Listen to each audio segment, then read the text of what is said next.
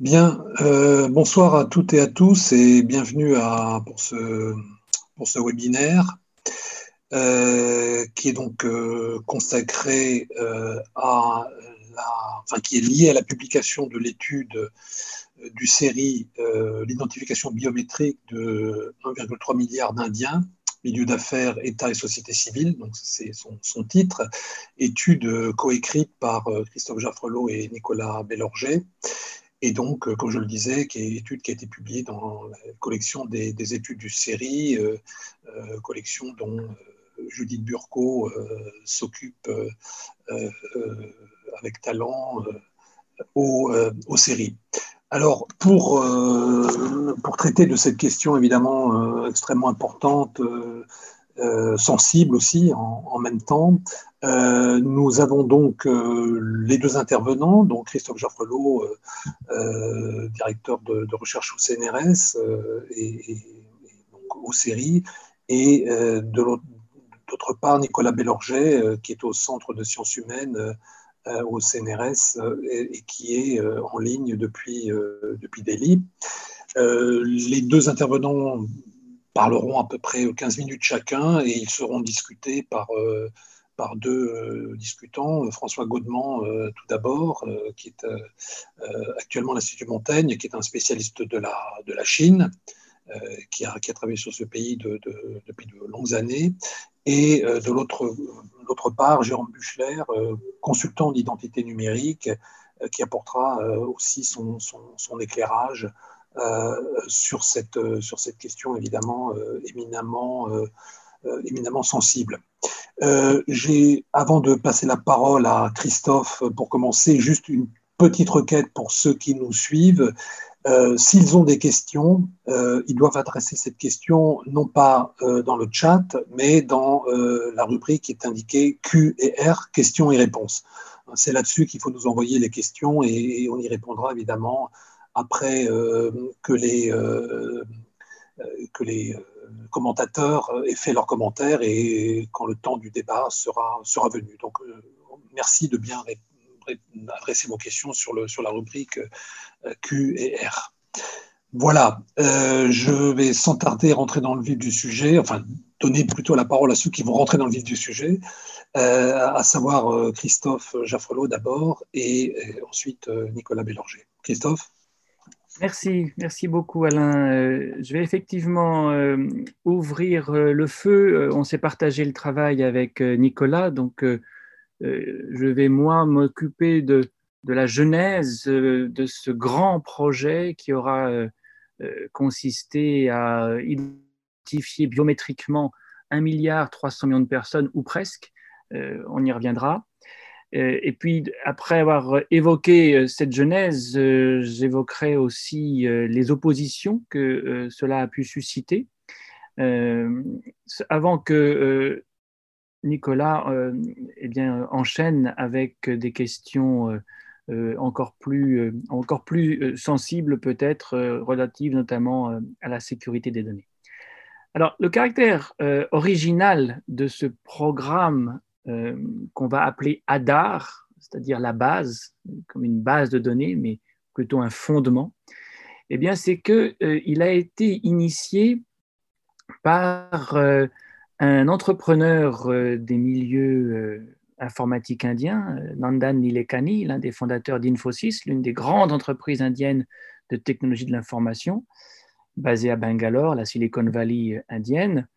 Et c'est donc dans le monde du high-tech et dans le monde de l'entreprise euh, high-tech que l'idée d'identifier biométriquement la population indienne est née.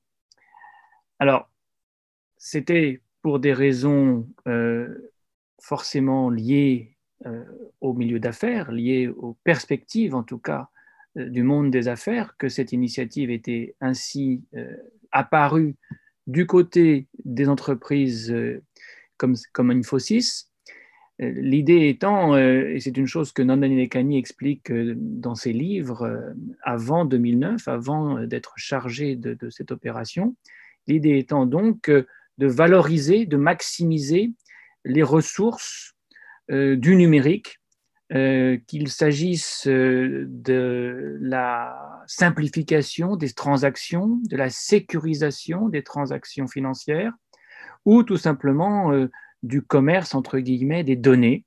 Le mot d'ordre, le, slogan même était alors, et l'est toujours d'ailleurs, Data is the new oil, la, richesse vient de ces données, données personnelles, qui peuvent ainsi être collectées et utilisées. Ça, c'était, je dirais, l'agenda euh, des milieux dans lequel est né euh, le projet euh, de biométrie, de, numérisation, d'identification pardon, biométrique des Indiens. Maintenant, Nandan Nilekani, le premier, a très vite reconnu qu'enregistrer ainsi toute une population ne pourrait se faire, ne pourrait pas se faire sans la euh, contribution de l'État, sans l'aide de l'État, et même euh, plus que l'aide, euh, dire l'architecture étatique devait à un moment ou à un autre entrer dans le scénario. Et ceci n'était pas si évident. L'État indien avait certes le sentiment qu'il fallait euh, donner à chacun un numéro d'identité pour des raisons de sécurité, mais il avait déjà lancé son programme, notamment après euh, les attentats euh, des années 2000, qui lui avaient montré l'importance de mieux connaître sa population. Et donc, Nandan Lekani a dû recourir à d'autres arguments pour que son projet soit finalement porté par le gouvernement indien. Et euh, l'argument qui a euh, fini par remporter l'adhésion du gouvernement indien, qui est à l'époque dirigé par Manmohan Singh, un homme du Congrès, eh bien, consiste à dire euh, c'est la meilleure façon pour économiser les deniers de l'État, notamment dans les allocations sociales, dans tous les, dans toutes les, dans tous les transferts sociaux d'aide aux pauvres, de rations alimentaires Dieu sait si, l'État indien redistribue des fonds ainsi. Euh, on, peut gagner euh, en efficacité, on peut réduire les fuites dans le circuit, la corruption notamment, on peut optimiser euh, ce travail de l'État vers les plus pauvres, vers les retraités aussi éventuellement pour les pensions, dès lors que, eh bien, on demande à chacun de s'identifier au moment où il doit percevoir sa ration alimentaire, sa pension euh, euh, de retraite, etc. etc. Et c'est ce qui va effectivement convaincre l'État indien de rentrer dans la danse. Et on va créer en 2009 une autorité, la Unique ID Authority of India, UIDAI, euh, qui va être dirigée par Nandan Nilekani, ce qui est évidemment original car il a rang de ministre. Il est donc euh, lié euh, au gouvernement, mais il joue d'une très grande autonomie et il va pouvoir d'ailleurs sous-traiter l'enregistrement des données à de nombreuses sociétés privées qui vont pendant euh, quelques années mettre en, place un dispositif pan-indien de collecte des données. Les gens viennent s'enregistrer, viennent donner les 10 empreintes digitales de leurs deux mains, l'iris de leur œil, et euh, c'est ainsi que peu à peu, cette base de données, euh, et quand je dis peu à peu, j'exagère parce qu'en fait, ça va être assez rapide, en quelques années, cette base de données va être créée. Comme une espèce de joint venture, si vous voulez, du coup, entre des opérateurs privés, qui ont l'initiative d'ailleurs, et puis euh, une structure étatique qui espère avoir enregistré un, retour sur investissement.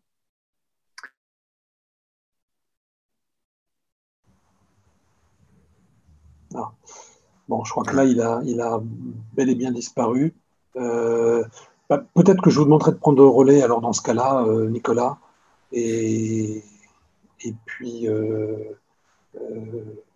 Christophe complétera, même si c'est peut-être un petit peu moins cohérent pour le propos, mais c'est peut-être préférable. oui, oui. Non, on peut, faire ça, euh, tout à fait. Euh, il n'y a, pas que à, Delhi euh, qu'il y a des problèmes de connexion. Visiblement non. Alors allez-y, je vous en prie. Avec Christophe, on s'était un petit peu réparti la, présentation. Donc, je, vais, je vais enchaîner sur un autre aspect et je le laisserai compléter quand il sera revenu. très bien. moi, je souhaitais vous parler de la sécurité des données recueillies. Euh, Christophe euh, reviendra sur les aspects euh, plus politiques tout à l'heure. En effet, c'est une question qui s'est beaucoup posée et que les analystes extérieurs posent également beaucoup à, à, DAR, hein, puisque nous avons là un rassemblement de données absolument considérable. Hein, il y a à peu près un milliard d'eux groupe euh, d'identifiants biométriques avec les empreintes digitales, avec les iris, avec ensuite euh, des informations assez personnelles euh, sur les, sur les personnes. donc, qu'en est-il exactement? Alors, pour ça, il faut avoir en tête rapidement l'architecture générale du système. Vous avez une base de données centralisée à côté de, de, Delhi, à côté de la capitale, qui contient l'ensemble des identifiants, euh, les identifiants dits euh, démographiques, c'est-à-dire euh, nom, prénom, adresse email, éventuellement téléphone et adresse de, contact, et puis les données biométriques. Donc, cette base de données centralisée, elle se présente un peu comme un énorme coffre-fort et euh, à ce jour, euh, il ne semble pas avoir été piraté. Alors, je dis à ce jour parce que d'après certains spécialistes de l'informatique, le fait que tout soit centralisé au même endroit euh, agit comme une grande tentation pour les, piratages éventuels. Ceci étant, le dispositif est extrêmement sécurisé, il fait l'objet d'un très haut niveau de sécurisation. et donc, pour le moment, ces, données sont effectivement bien en, n'ont pas, pas fuité de manière euh, globale. Cependant, euh, on a observé euh, des fuites, on va dire, partielles, qui ont mis à mal la vie privée des personnes. Puisque, en dehors de cet entrepôt centralisé, il y a deux, risques de fuite de données. pour résumer, on va dire c'est le moment où les données rentrent et le moment où les données sortent. Donc, au moment où les données rentrent, euh, il peut y avoir euh, des euh, usurpations d'identité. alors, ça peut être des choses relativement légères et bénignes. Par exemple, dans, dans, les rues de certaines villes indiennes, à un moment, on vendait sous le manteau des, des, numéros ADAR existants, enfin faux ou, ou, vrais même parfois. Mais à partir du moment où vous n'associez pas les bons identifiants euh, biométriques, il n'y avait pas vraiment de risque. Donc ça, ça ne portait pas trop à conséquence. Ensuite, il y avait quelque chose d'un petit peu plus grave, euh, c'était euh, quand la biométrie a été contrefaite, hein, quand les empreintes digitales ont été contrefaites. Alors ça s'est fait avec de la cire, tout simplement. Hein. il y a des gangs qui ont imité les empreintes digitales dans de la cire. Ou même ça s'est fait par des banques ayant pignon sur rue qui ont stocké euh, les empreintes digitales de leurs clients dans les terminaux qui servaient à ces clients à s'identifier.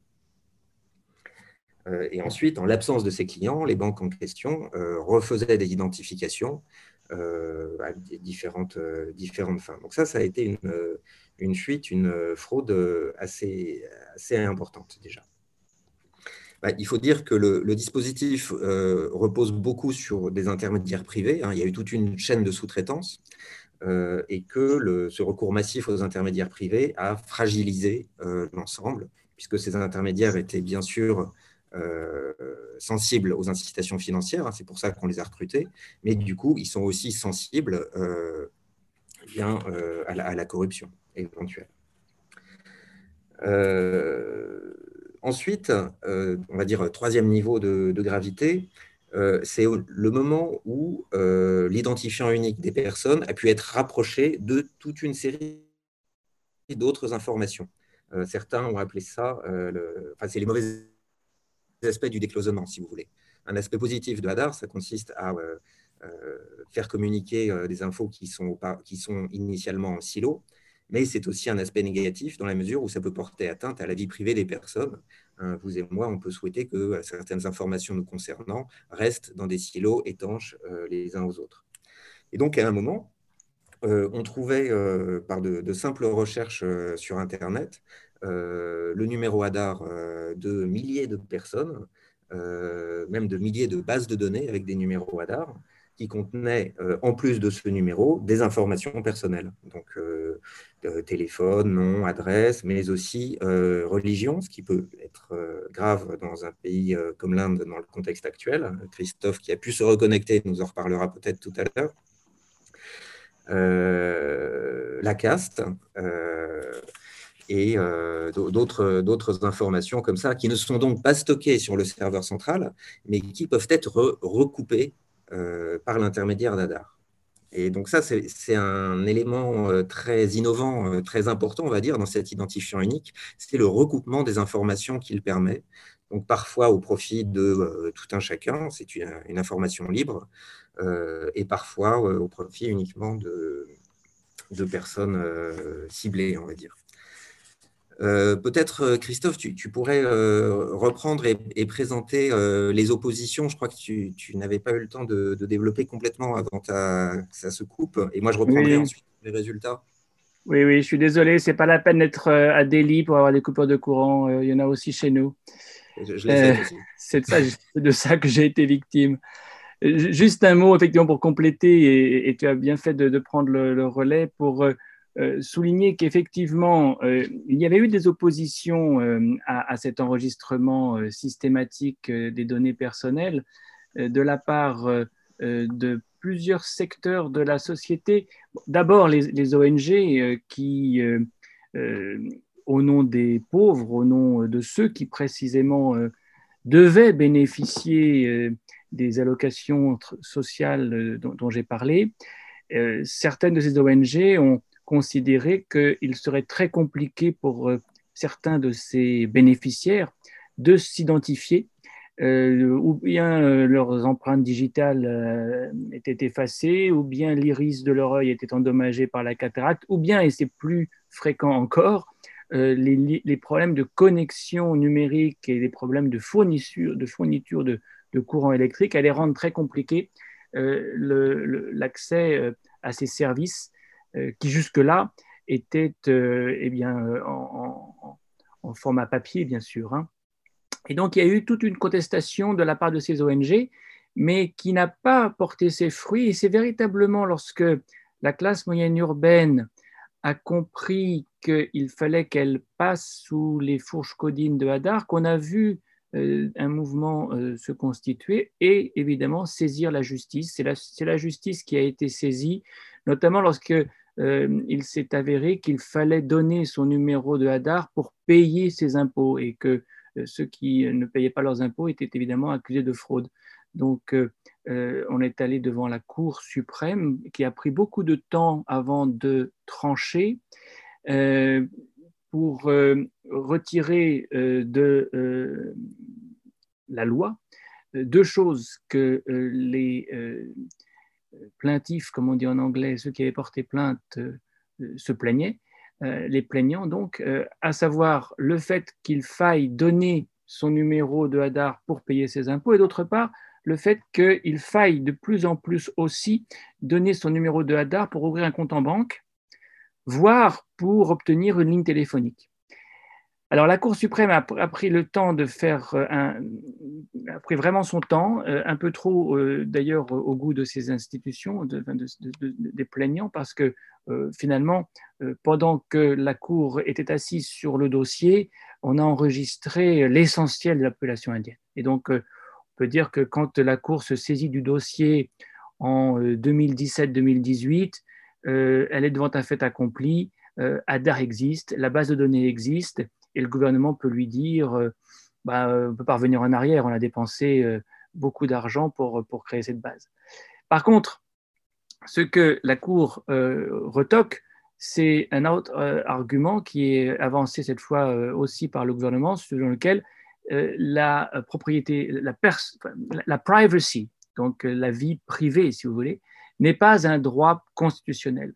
elle dit que si, la Cour suprême, c'est un droit, euh, qui est inscrit dans, les principes fondamentaux de la Constitution.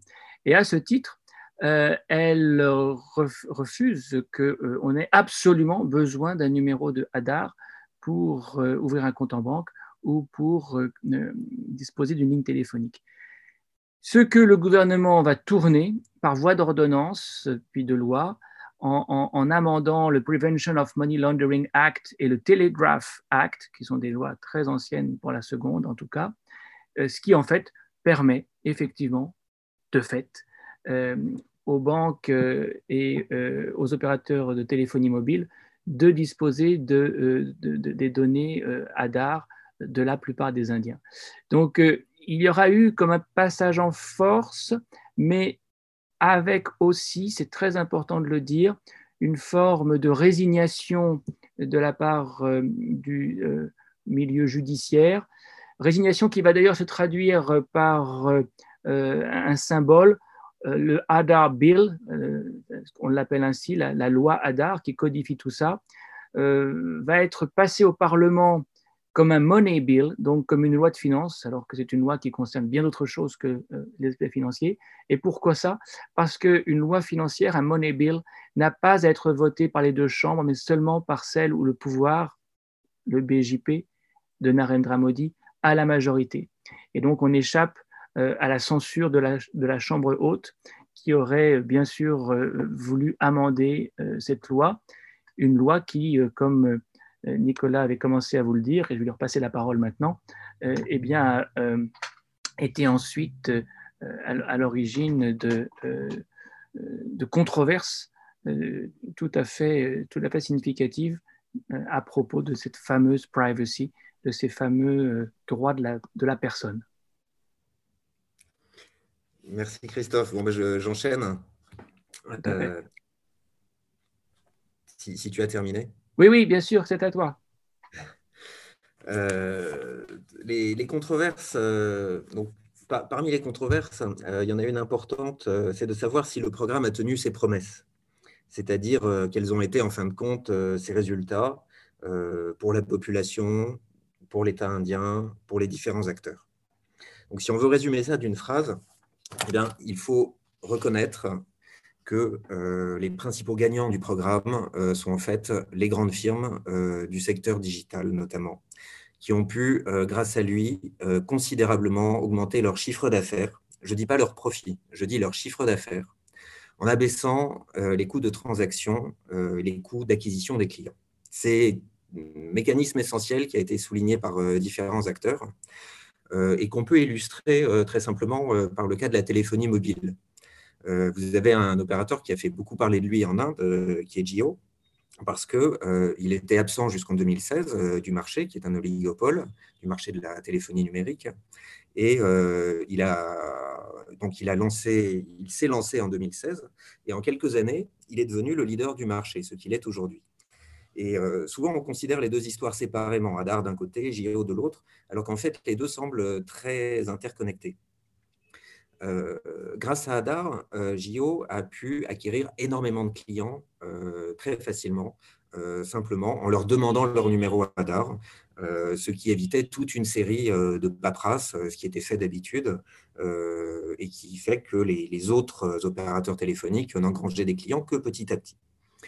il faut rajouter, pour reconstituer bien ce qui s'est passé, que JO en plus a fait une espèce de, euh, pas une espèce, mais une guerre des prix contre ses, concurrents. Il a considérablement tiré les prix vers le bas. Euh, et euh, donc les consommateurs y ont gagné. Je reviendrai là-dessus tout à l'heure. Mais ce qui est sûr, c'est que pour cette entreprise emblématique, comme pour toute une série d'autres entreprises hein, qui ont participé à l'aventure, on peut citer aussi des, entreprises dans, les systèmes de paiement de détail qui ont qui ont aussi euh, beaucoup euh, bénéficié d'Adar, eh bien, pour tous ces acteurs, Adar a permis euh, d'externaliser sur l'État une fonction qui était très coûteuse pour elle jusqu'alors, qui était la fonction d'identification des clients. Et Adar leur a permis aussi d'externaliser un certain nombre de risques.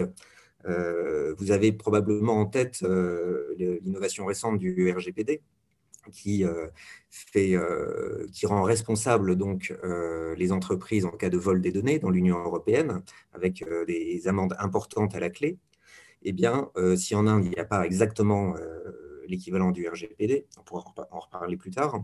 En tout cas, il y avait quand même un risque sur les entreprises. Et grâce à Hadar, désormais, ce risque, elle ne le porte plus, puisque c'est l'État qui remplit cette fonction. Donc, premier, premier, première grande catégorie d'acteurs, les entreprises qui ont bien gagné apparemment d'Adar. Alors, il faut cependant nuancer ça dans la mesure où, euh, bon, euh, il y a une hausse importante des chiffres d'affaires, euh, qui est d'ailleurs claironnée dans toute une série de médias numériques. Mais si on cherche ce qui se passe exactement du côté des profits, c'est beaucoup moins net. La, comptabilité de, de, JO, par exemple, est assez controversée. les concurrents ont dit qu'il avait, fait des, prix, qu'il avait vendu en dessous du prix, du prix coûtant. Euh, qu'il s'était conduit de manière complètement incorrecte. Et euh, vous avez peut-être en tête euh, le, mouvement fait récemment par Google et par Facebook qui sont venus, parmi d'autres acteurs, apporter des sommes considérables à JO, qui ont donc permis à JO de se désendetter. JO était considérablement endetté euh, et euh, le mouvement de, ces grandes entreprises euh, américaines indique donc que, selon elles, cet endettement, cet investissement va être rentable à terme. C'est pour ça que personnellement, j'ai tendance à interpréter l'ensemble, on va dire, comme un investissement de long terme dans la collecte des données personnelles. investissement qui n'a pas encore porté ses fruits, mais dont toute une série d'acteurs semblent penser qu'il va être très fructueux. Donc ça, c'était pour les entreprises. Du côté euh, des administrations publiques indiennes, quels sont les, résultats de Hadar? Eh ben, Il y en a deux. Euh, d'abord, il y a eu des économies budgétaires. Euh, c'est un argument qui a servi de justification au lancement du programme. il s'est réalisé en partie. Il y a eu des, économies budgétaires bon, moins importantes que celles qu'on prévoyait, mais il y en a eu véritablement.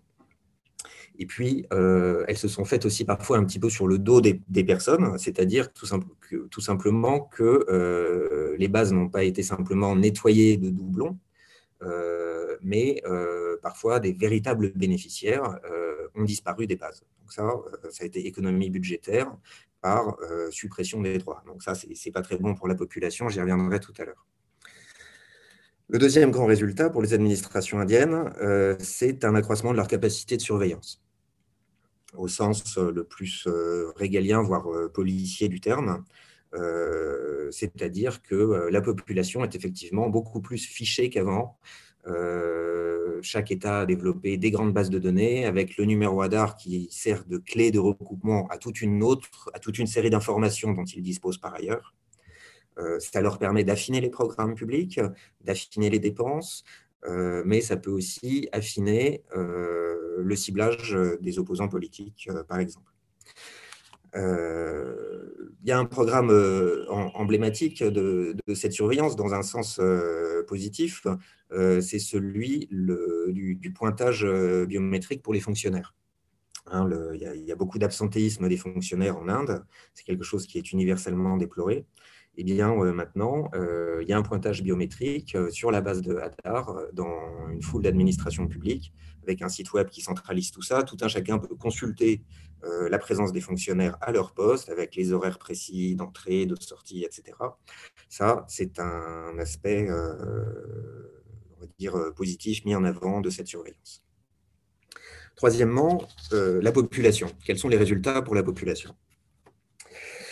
C'est pour la population que les choses sont mm, les plus problématiques. Alors, bien sûr, euh, il ne faut pas oublier l'aspect euh, téléphone, hein, encore une fois. C'est-à-dire que beaucoup euh, d'Indiens ont bénéficié de smartphones et de, données à prix réduit, extrêmement faible. Hein, on peut voir des gens qui sont quasiment dans, dans, situation de pauvreté, qui ont un smartphone et qui regardent des séries dessus. donc on peut dire que oui, c'est une hausse du, bien-être euh, dans le sens le plus économique du terme. Et c'est bien sûr la contrepartie euh, de l'utilisation de leurs données euh, par les opérateurs téléphoniques et, toute la galaxie des data brokers qui sont par derrière et qui font par exemple du credit scoring avec ces données ou des choses comme ça. Ensuite, un certain nombre de membres des, classes populaires, non, je vais commencer par les classes moyennes, un certain nombre de membres des classes moyennes euh, souligne une plus grande efficience euh, permise par Adar dans leurs démarches administratives. Hein, il y aurait beaucoup moins de paperasse. On pourrait maintenant, euh, avec Adar, faire un certain nombre de démarches beaucoup plus rapidement. ces mêmes classes moyennes sont cependant les premières à souligner les risques que le programme fait courir sur la vie privée il peut paraître étrange qu'un euh, un, identifiant qui soulève des questions de, vie privée ait été lancé, euh, ait été déployé dans le pays, euh, touche actuellement 92% de la population à peu près, et qu'il n'y ait toujours pas de loi de protection des données personnelles. actuellement, on est à plus de 10 ans après le lancement d'ADAR, et euh, la loi de protection des données personnelles, dont la nécessité a été rappelée par la Cour suprême, est toujours euh, en gestation. Euh, elle est depuis un peu plus d'un an bloquée au Parlement. Donc c'est quand même étonnant de, voir que tout le dispositif a, été fait sans être associé, sans que la protection de la vie privée lui ait été associée.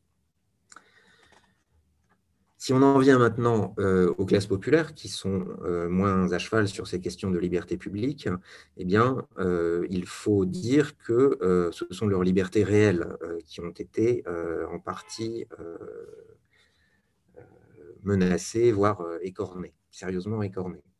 Puisque, en effet, un grand nombre de, de, programmes sociaux ont été liés à ADAR, afin de débusquer les doublons, comme on le disait tout à l'heure, euh, mais c'est allé parfois euh, jusqu'à supprimer euh, de réels bénéficiaires.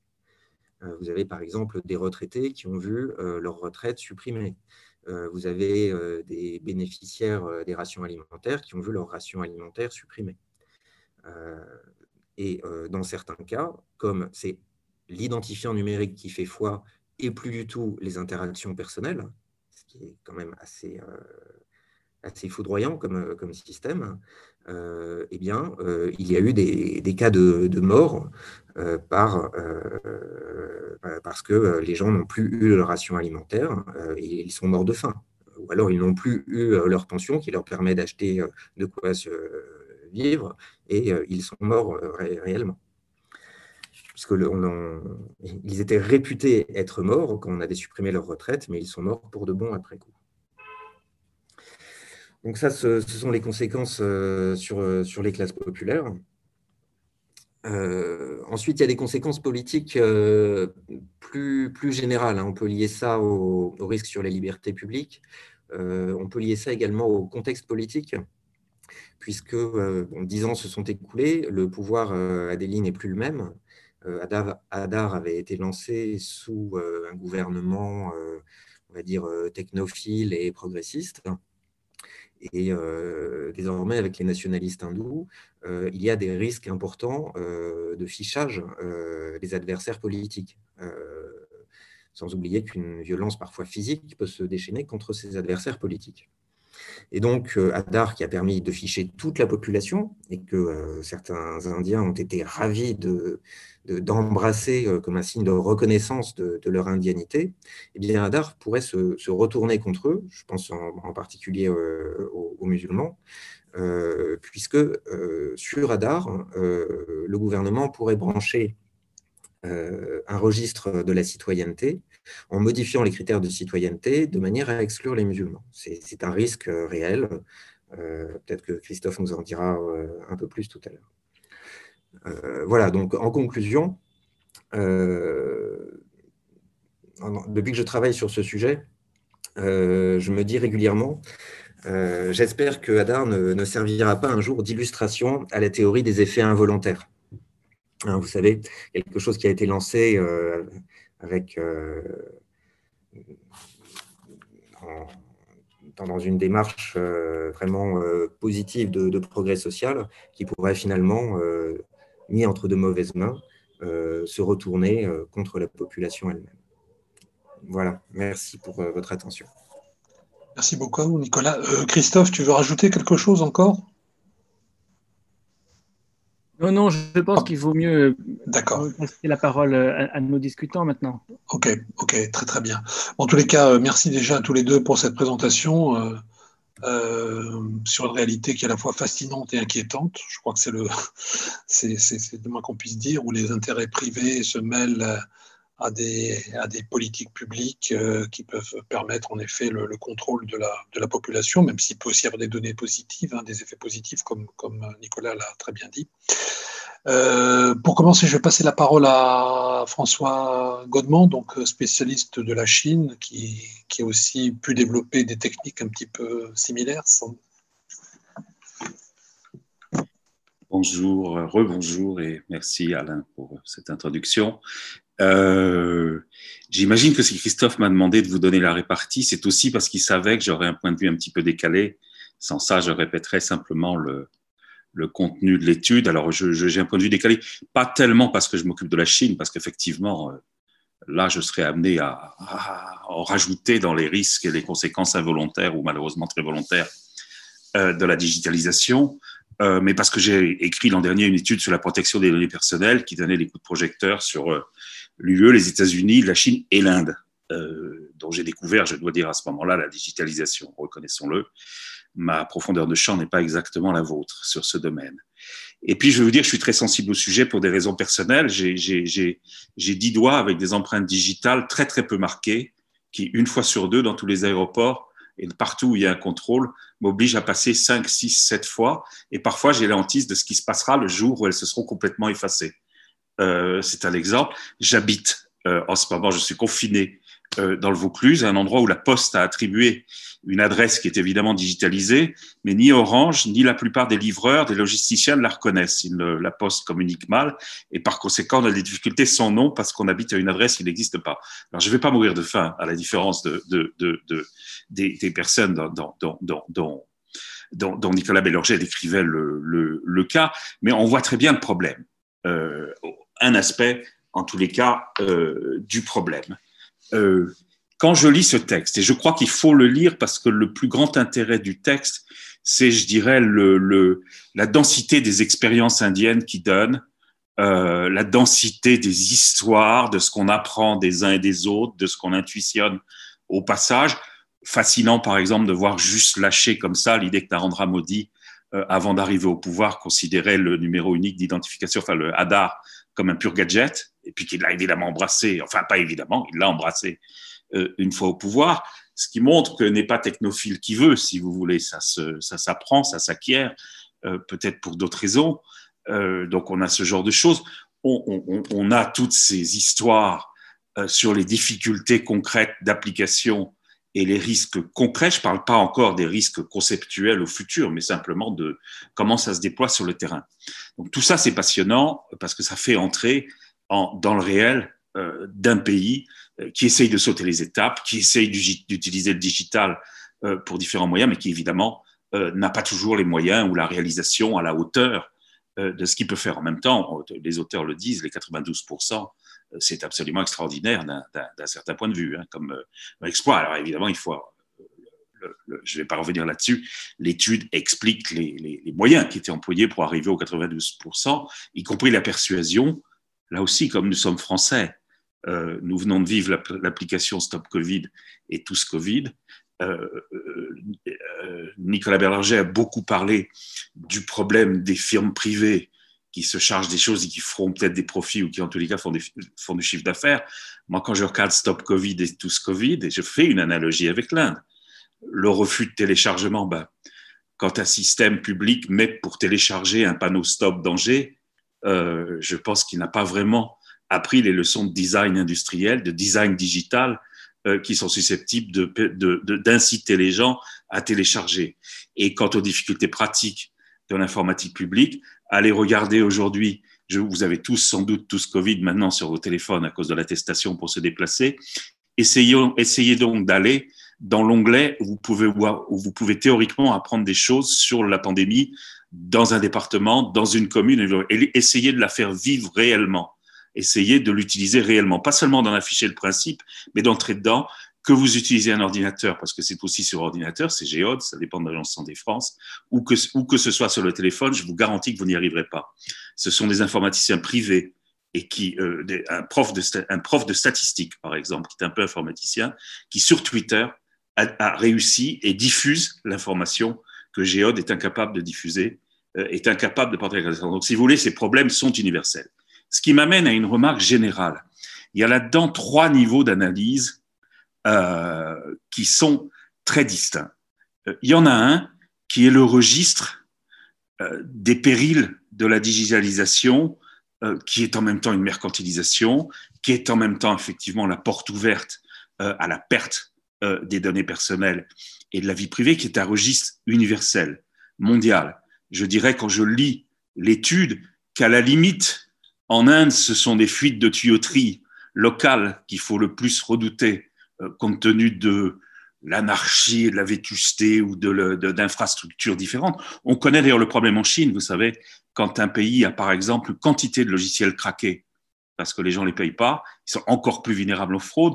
Donc prenez l'exemple des données de santé, de la protection des données de santé, euh, le fait qu'elles soient probablement partagées euh, dans une myriade d'établissements euh, médecins, cliniques, euh, centres de remboursement, etc., qui chacun ont une, informatique bricolée, il est probable que ça va créer des risques, euh, et des risques importants.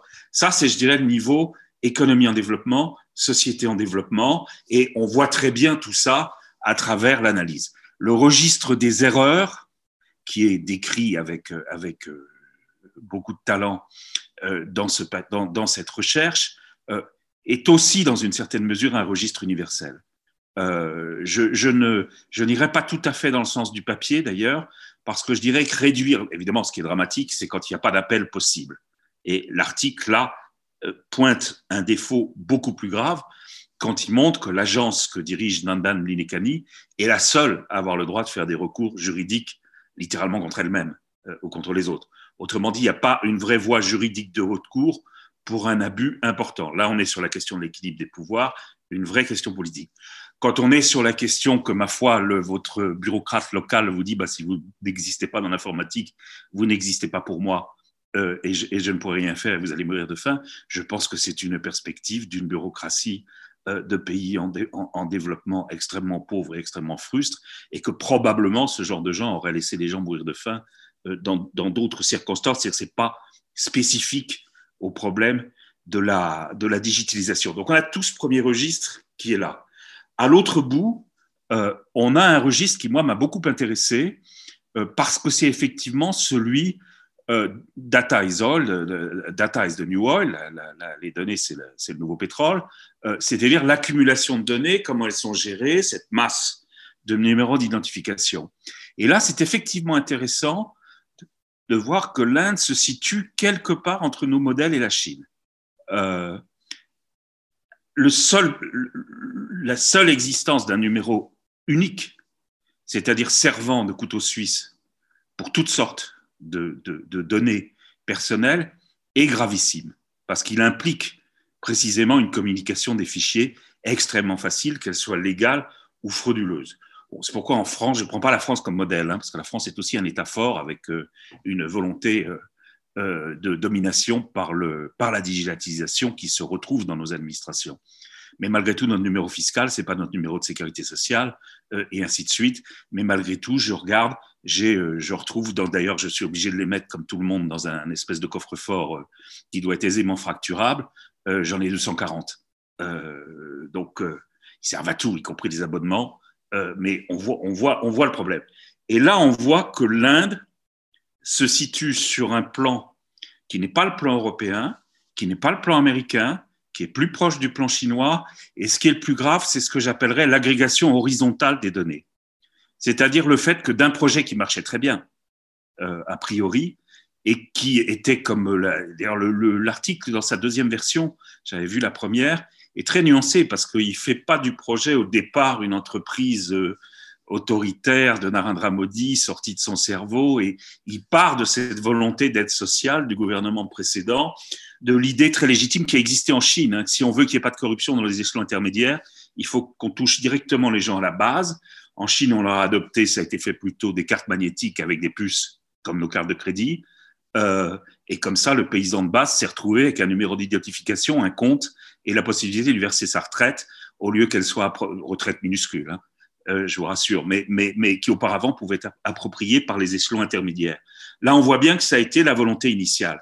Et puis, le India Stack et l'élargissement des projets fait que pratiquement toutes les bases de données euh, éventuellement peuvent converser, euh, et c'est là que se situe le problème. Actuellement, il faut se rappeler que le patron de Facebook, Zuckerberg, a revendiqué la même chose pour lui et pour les États-Unis en disant c'est notre seul moyen de concurrencer la Chine. Parce que la Chine est la championne de l'agrégation horizontale de données, et il ne faut pas se le cacher. L'agrégation horizontale de données permet des résultats économiques extraordinaires. Les compagnies d'assurance, par exemple, sont en extase devant Alibaba, qui a une branche assurance, et qui peut déterminer le taux de fiabilité ou de crédit d'un artisan, d'un petit entrepreneur individuel, d'un commerçant, de quelqu'un qui était jamais sur les radars, elle peut le déterminer en 30 secondes euh, parce qu'elle connaît toutes ses habitudes. Tout ce qu'il fait sur Internet, tout ce qu'il achète, où il va, où il téléphone, quel est son réseau de contacts sociaux, elle agrège tout ça, si vous voulez. Et ça, on voit une tendance vers l'Inde, en Inde, à aller vers ça. Je ne suis pas sûr que ce soit une tendance complète. Je vois qu'actuellement aux États-Unis, le, démarrage d'une d'une action antitrust contre les, ce qu'on appelle en France les GAFA, et ça s'est fait sous l'administration Trump, hein, c'est ça qui est, qui est frappant, c'est quelquefois les choses ne sont pas comme on les attend, euh, et peut-être un correctif euh, à cela, et en tous les cas un coup d'arrêt à l'ambition euh, de quelqu'un comme Zuckerberg. Donc on a par le haut ce niveau où, en lisant cette étude, je me dis effectivement, l'Inde, elle hésite, elle aussi, j'y reviendrai sur le, les accords internationaux, le, le, le, Privacy Bill et l'analogie avec, le, avec le RGPD, le, règlement général de protection des données euh, européen. Entre les deux, il y a une réalité politique et constitutionnelle euh, qui voit que bah, quand on passe trois jours en Inde, on est persuadé que c'est une démocratie avec un équilibre des pouvoirs euh, notamment parce qu'il y a une cour, une cour constitutionnelle, notamment parce qu'il y a un Parlement extrêmement vocal. Et puis, je suppose que si on y passe trois ans, on commence à apercevoir l'asymétrie et, euh, disons, l'inégalité des pouvoirs. Euh, moi, j'avais beaucoup d'admiration pour le juge, dont le nom m'échappe maintenant, qui a essentiellement barré la route à un moment donné au gouvernement sur l'affaire des données personnelles. Et puis l'article me fait prendre en compte que c'était un peu une exception. Euh, il a lui-même dit, il est vrai, euh, qu'il fallait en tout, dans toutes circonstances peser et équilibrer la protection des données et l'intérêt économique. Ce qui ne disparaît pas, et je vais arrêter mon commentaire là parce que je ne vais pas être trop long, c'est là où je, je, je, poserai des questions, à, notamment à Nicolas Berger, parce que c'est lui qui a, qui, a, qui a soulevé ça. C'est est-ce qu'il n'y a pas quand même un intérêt économique considérable qui dépasse l'enjeu des firmes? Euh, Que les entreprises fassent des profits euh, avec des bases de données, je dirais que c'est presque naturel puisque c'est une économie qu'on appelle, euh, en anglais on dit elle est scalable, c'est-à-dire qu'une fois que vous allez barrer le produit, que vous l'appliquez à 50 000 personnes ou à 50 millions de personnes, ça ne vous coûte pas beaucoup plus cher, et par contre les profits deviennent gigantesques. Il euh, y, a, quelque chose de fascinant. Que les marges se réduisent, ben, ma foi, c'est ça le progrès. C'est pour ça que les banques aujourd'hui en, Europe font grise mine parce qu'elles sont menacées par des systèmes de paiement plus innovants, plus sophistiqués et surtout plus faciles Donc l'Inde qui se propulse de l'ère du cash euh, euh, des paiements digitaux, euh, il ne faut pas négliger, l'article dit d'ailleurs par moment, même tenter d'interroger plus avant là-dessus les, les, auteurs. Sur le numéro, même et sur l'identité, deux choses et sont, des questions. Euh, au fond, vous ne parlez pas beaucoup de la technique elle-même, notamment de la, reconnaissance euh, de la pupille, euh, qui est quand même une caractéristique. L'identification faciale, par parenthèse, c'est pas la Chine, vous le dites, c'est pas la Chine qui l'a inventé. Hein. la police anglaise l'a fait contre l'IRA à Londres, avec des caméras à l'entrée de Londres, capables de détecter les, passagers des voitures et de les matcher longtemps, 25 ans.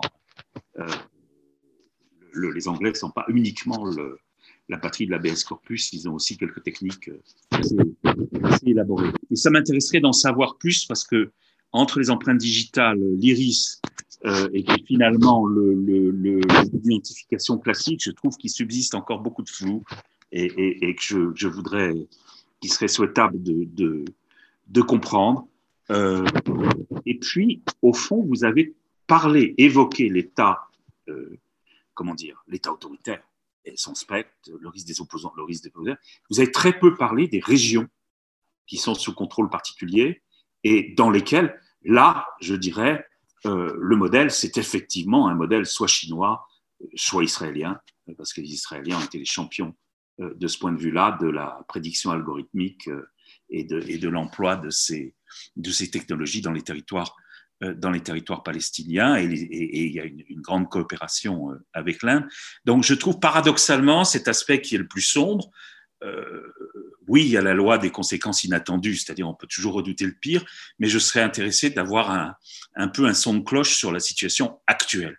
Voilà, merci. Merci beaucoup euh, François pour ces commentaires euh, très riches. Jérôme?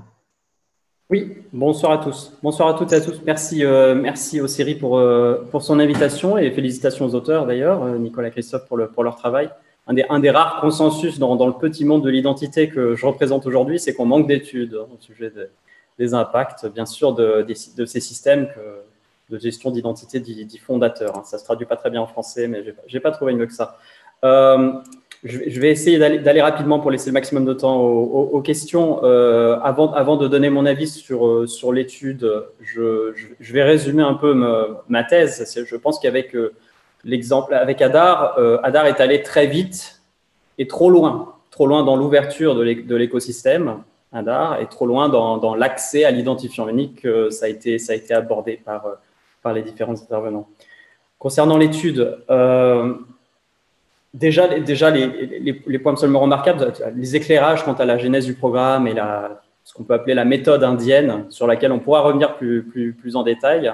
Euh, mais qui se résume très bien, comme, comme l'a dit Christophe, par le, fait accompli. Hein, sont, donc ces, éclairages-là sont, sont, absolument fascinants et, et regroupent en, recoupent en grande partie ce que, ce que, ce que j'ai pu observer de, de l'intérieur. Hein.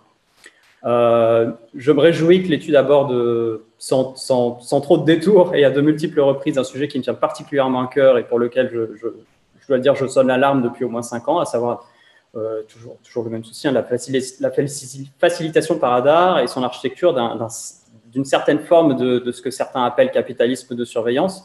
Moi, ce que j'appellerais peut-être un peu plus prosaïquement la, collecte et l'agrégation abusive de données personnelles par certains acteurs du, secteur privé. C'est selon moi euh, le, problème principal, euh, comme, M. Gondement vient, de le souligner, que pose l'implémentation indienne, hein, et non pas ce type d'infrastructure de manière générale. Euh, donc, par rapport à l'étude, j'émettrai euh, quatre critiques euh, principales. Je, vais commencer avec deux, deux points assez techniques. Je vous, demande de m'excuser. Merci d'inviter un ingénieur, un, technique dans, le débat. Par contre, il va falloir maintenant me suivre. Bon, c'est raisonnablement, raisonnablement technique. Je, je, note deux imprécisions, donc très techniques, mais qui ont, je crois, leur importance dans, dans l'étude. Il y a il y a une confusion qui, parasite un peu le débat, c'est celle entre identification et authentification. Voilà, il faut bien, euh, euh, il faut bien séparer euh, ces deux mondes, ces deux contextes. Tout d'abord, l'identification. Donc, l'identification, c'est le fait de comparer les, attributs d'une personne contre, dans le cas de un, plus d'un milliard de, personnes. C'est pour réaliser ce qu'on appelle la déduplication, ce que dans l'étude vous appelez la singularisation. J'aime bien ce mot. Euh, donc c'est une fonction absolument vitale qui permet de s'assurer de l'unicité de la représentation numérique de chaque personne physique dans la base de données. C'est la clé de voûte de ces systèmes.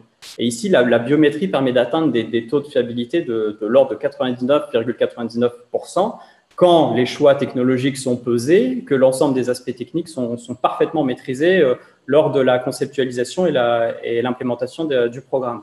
Sur ce plan, l'Inde a fait, euh, je crois, j'en suis même certain, le choix de la qualité en faisant l'acquisition de technologies euh, étrangères, de très bonnes factures, afin de garantir la qualité des données en base et donc de, garantir cette unicité euh, des identités numériques générées aux fournisseurs de services qui vont utiliser cette infrastructure numérique. Ça, c'est très important. Le deuxième monde, le deuxième contexte, c'est celui de l'authentification. C'est le processus de vérification que la personne qui se présente auprès du fournisseur de services est bien celle qu'elle prétend être.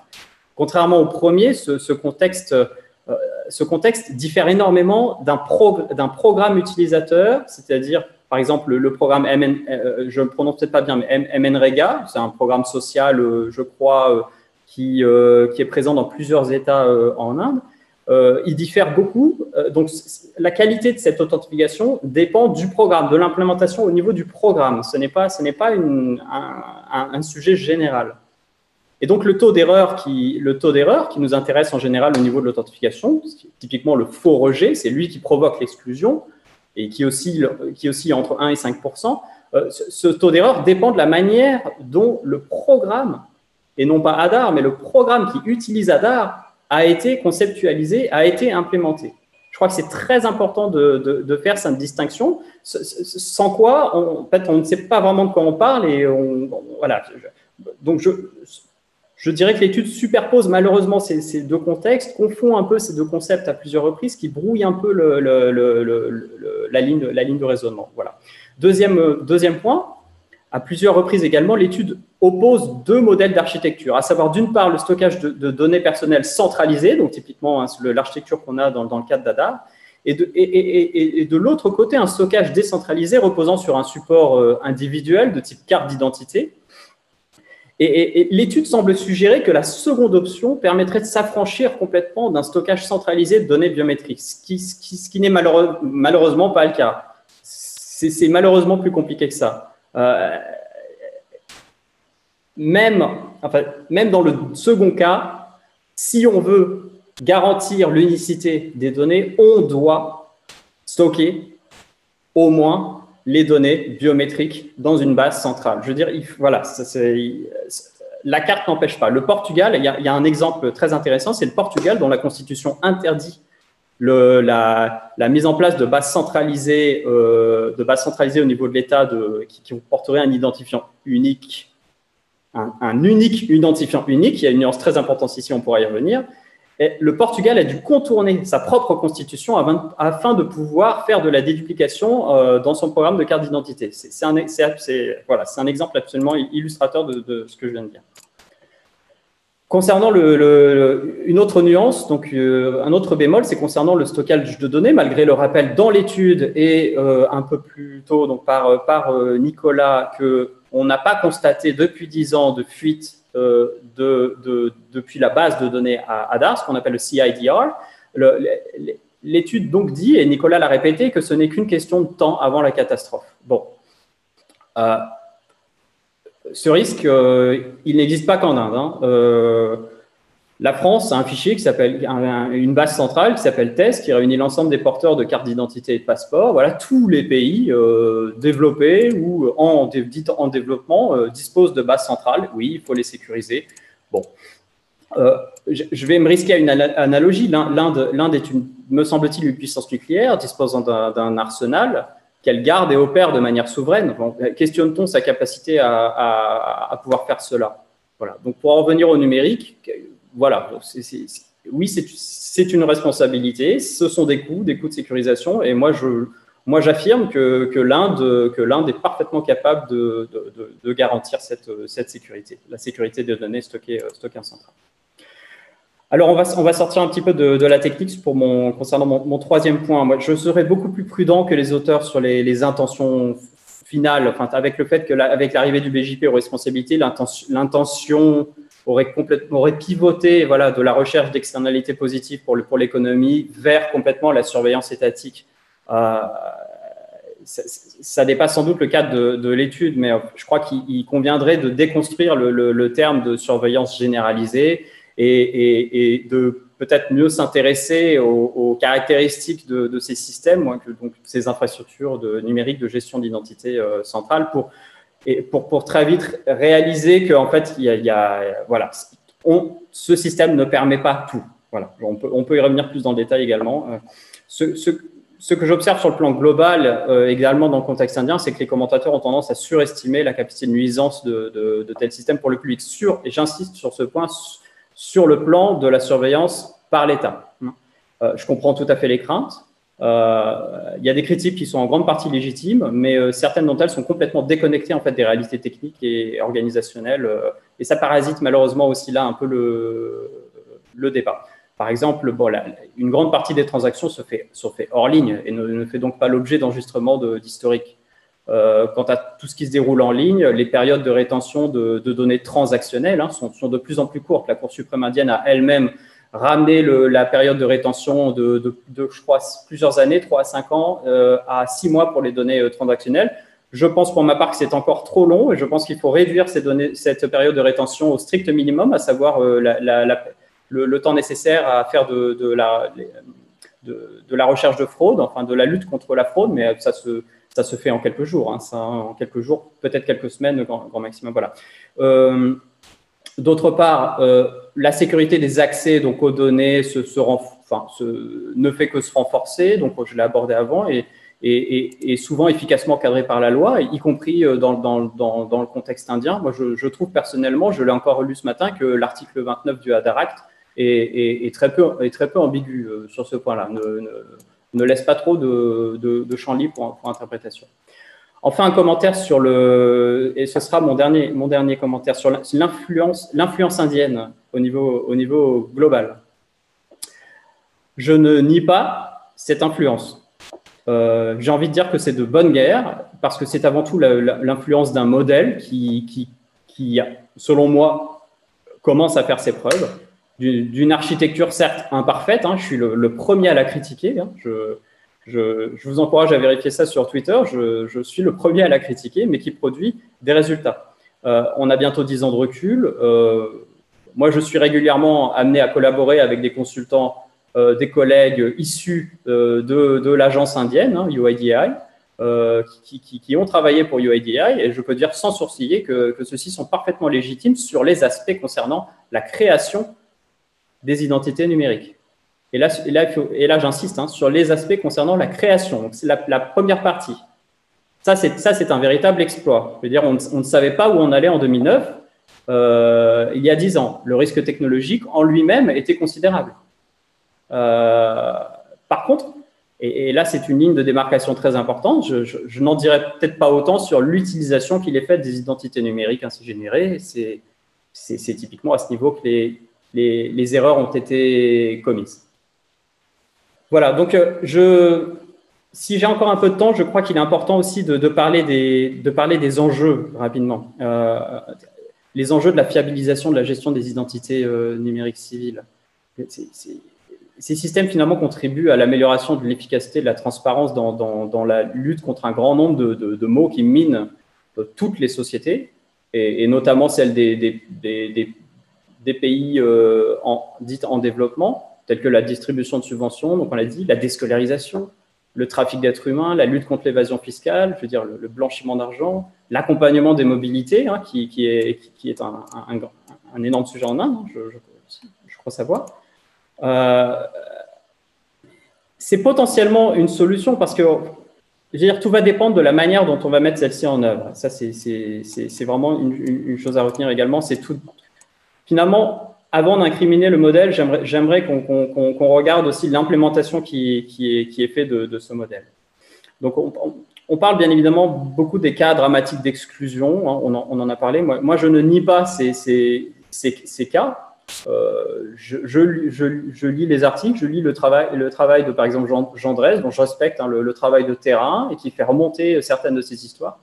Cela, cela dit, je, et, j'en terminerai là-dessus, je crois, et je crois qu'on ne le répète pas assez, la, corruption tue.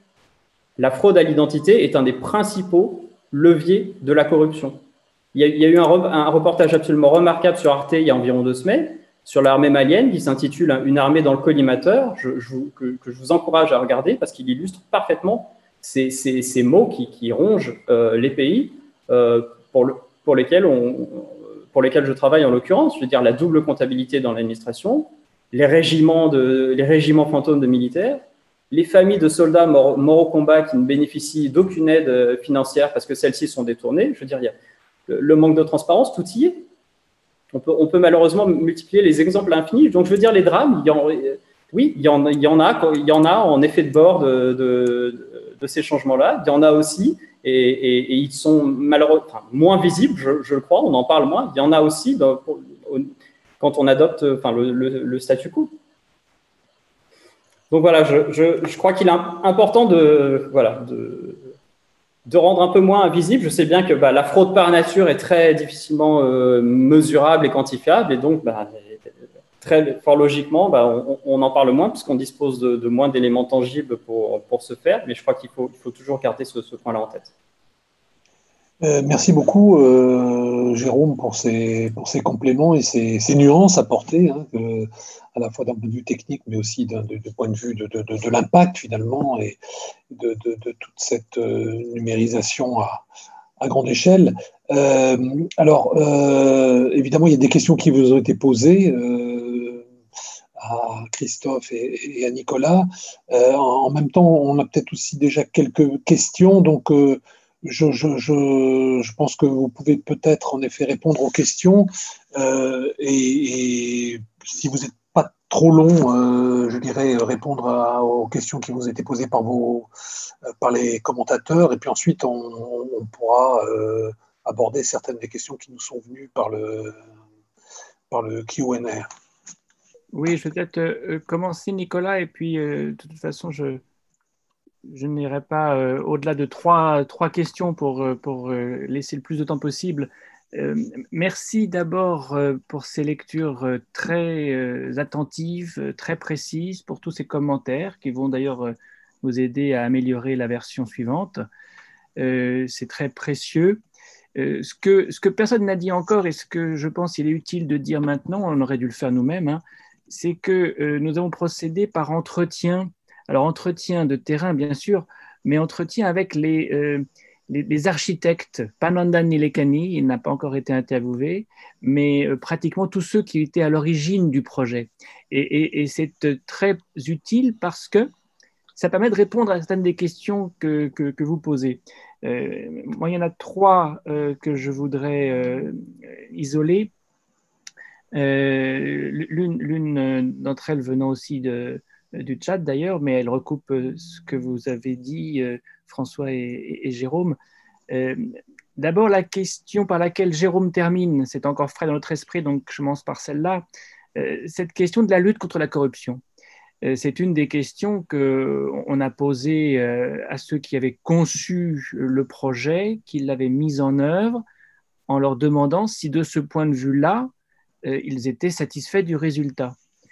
Et euh, ça rejoint d'ailleurs un petit peu l'impression d'ensemble euh, de, vos commentaires. Hein. On, est, on est en quelque sorte mitigé. Euh, plusieurs fois, vous avez dit d'ailleurs, on est entre, hein, entre, entre, entre ceci et cela. Et c'est clair, on est au milieu du guet en un sens.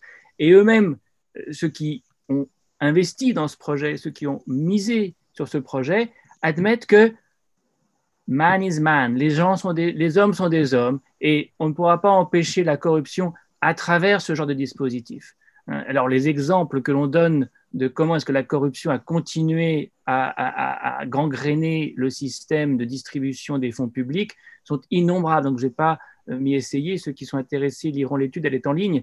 Mais pourquoi est-ce que c'est intéressant d'entendre ça? C'est intéressant parce que ça veut dire qu'il y avait une utopie quand même au tout début, technologique ou technologiste, et euh, ceux qui sont passés par euh, euh, la pratique se rendent compte que on ne pourra pas empêcher ait des fuites dans le circuit simplement avec des dispositifs sophistiqués comme celui-ci.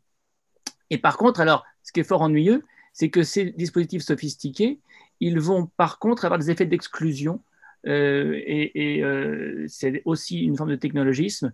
Imaginez qu'il y aura toujours une liaison Internet et euh, du courant électrique euh, au fin fond des euh, campagnes où les pauvres viennent s'authentifier pour récupérer leur pension, c'est du technologisme.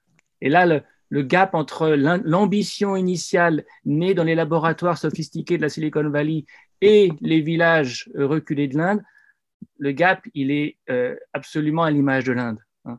Que je pense qu'une fois encore, on a une illustration de ce que James Scott nous, expliquait il y a quelques, quelques, années, Seeing like a State, un État euh, où une élite euh, met en œuvre un projet d'une ambition euh, sur le papier parfaitement raisonnable, et puis se heurte à une réalité telle, les moyens dont on dispose sont tellement en dessous de ce qu'il faudrait, que finalement, on a ce qu'on pourrait appeler l'intended consequence qu'évoquait Nicolas. Donc ça, ça c'est le premier point que, que je voulais rapidement aborder. Le deuxième point, c'est ce que... Oui, Nicolas, pardon, si tu veux, sur ce sujet. On peut faire comme ça aussi, tu as tout à fait raison. Si je peux compléter euh, ta, réponse sur euh, cette question de la corruption euh, qui est tout à fait essentielle.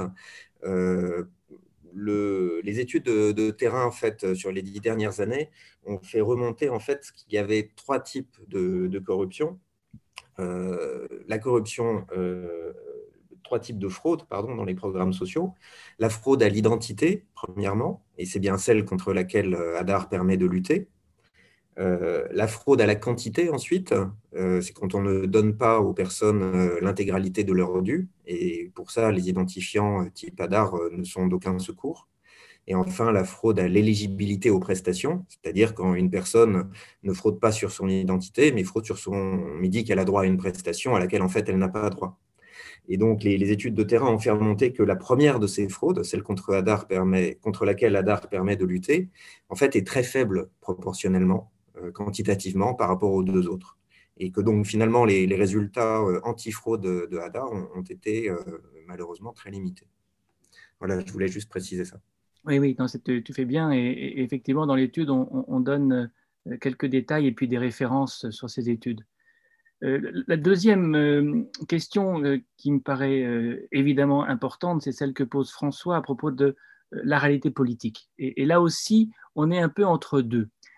Il est évident que quand le parti du Congrès et ses élites les plus haut placées, parce que c'est à la fois Manmohan Singh, Rahul Gandhi, Pranab Mukherjee, Chidambaram, qui ont tous porté ce projet euh, comme un projet phare euh, de leur euh, mandat. Quand ils étaient au pouvoir, ils avaient évidemment surtout les questions économiques en tête, même budgétaires. Hein. Ce, sont, ce sont des budgétaires, ce sont des, ce sont des financiers qui ont poussé Adar pour, pour économiser des sous, parce qu'on leur disait vos programmes, vos programmes sociaux coûtent trop cher, vous êtes, vous êtes des socialistes, vous êtes et les le monde des affaires en particulier leur rendait la vie assez difficile. Aujourd'hui, ce sont les mêmes qui dénonce Adar. Hein. Vous voyez au Parlement, Jaram Ramesh et d'autres dire euh, on a défiguré Adar pour en faire euh, un instrument de surveillance politique. On n'en est évidemment pas là et on retrouve la question du entre-deux. Mais je dirais il y a, des tests qui vont euh, sans doute nous indiquer le degré de surveillance ou, ou pas dans la, que l'Inde va finalement assumer. Le premier test, ça va être euh, cette fameuse, cette fameuse loi euh, sur la protection des données, qui est, comme le disait euh, Nicolas, dans les tuyaux depuis longtemps maintenant. Et, plus le temps passe, plus le soupçon s'accroît, parce que pourquoi ne pas faire cette fameuse loi protégeant les données personnelles hein? Pourquoi est-ce qu'on n'encadre pas par la loi cette, ce risque Bon, vous le savez sans doute, il y a des risques, il y a en tout cas des, des, inquiétudes qui se sont manifestées lorsque on a euh, remis euh, l'examen de cette loi à un comité parlementaire qui n'est pas celui qui aurait dû s'en occuper, celui que préside Shashi Tharour euh, et qui est chargé des technologies nouvelles, des IT, Committee, hein, c'est le fameux IT Committee, Standing Committee du Parlement, mais on l'a remis à un Joint Parliamentary Committee où figure une majorité de parlementaires du BJP. Euh, ça a suscité quelque inquiétude. Maintenant, on verra sur place, on jugera sur place. Qu'est-ce que dira cette loi? Jusqu'à quand Jusqu'où plutôt euh, Elle protégera les données? Euh, ce qui est test, enfin, ce qui est clé dans, cette affaire, c'est comment sera nommée et contrôlée la Data Protection Authority, la DPA. dans le bill actuel, il n'y a aucun membre indépendant dans son board, à la différence euh, du board de la Reserve Bank of India, euh, du board euh, du, Stock Exchange de, de, de, Bombay. Première fois dans l'histoire de l'Inde qu'une autorité officielle ne compte pas dans son board quelqu'un qui n'est pas dans la main du pouvoir. Alors ça, c'est un test. Si ça, ça passe comme une loi, c'est que le gouvernement veut garder la haute main sur cette instance. Et en, question subsidiaire, je dirais, on, a on, a le fameux problème de la UIDA, la UIDAI, pardon, qui, comme le disait François, est seule habilité à, en quelque sorte, saisir la justice contre elle-même, ce qui est déjà un problème. Mais ce qui est l'autre problème, c'est qu'elle est toujours nommée par le pouvoir central et, report to the center. Et on n'a pas le degré d'indépendance qu'on est peut-être en droit d'attendre d'une telle instance. Donc, on n'a effectivement rien de tangible pour dire il y a un projet de surveillance, mais on a des rendez-vous qui sont quand même euh, à venir euh, rapidement et je pense qu'on va les suivre euh, de près. Si, tu n'as pas quelque chose à ajouter là-dessus, Nicolas, je dis juste un dernier mot pour répondre à une. Bon. Oui. Alors, la dernière chose que je voulais dire, c'est en réponse à, à, Marielle Debos qui, dans le QA, pose la question de l'exportation de Hadar. Et euh, c'est euh, une question qu'on a posée nous aussi, et dans l'étude, on y fait référence. Et c'est tout à fait intéressant d'entendre des promoteurs de Hadar. Hein. On parle de ceux qui sont dans l'équipe de Nandan Nelekane en 2009, 2010, 2011, 2012, ceux qui font Hadar et qui nous disent bah, on va vendre Hadar à l'étranger, mais franchement, euh, on hésite à le vendre à des pays africains qui ne sont pas des démocraties. Et ils nous l'ont dit tel quel à plusieurs reprises en disant faut faire attention quand même. faut pas mettre cet outil entre toutes les mains. Avec une candeur qui les honore. Euh, premièrement, on ne sait pas si cette candeur est suivie des faits.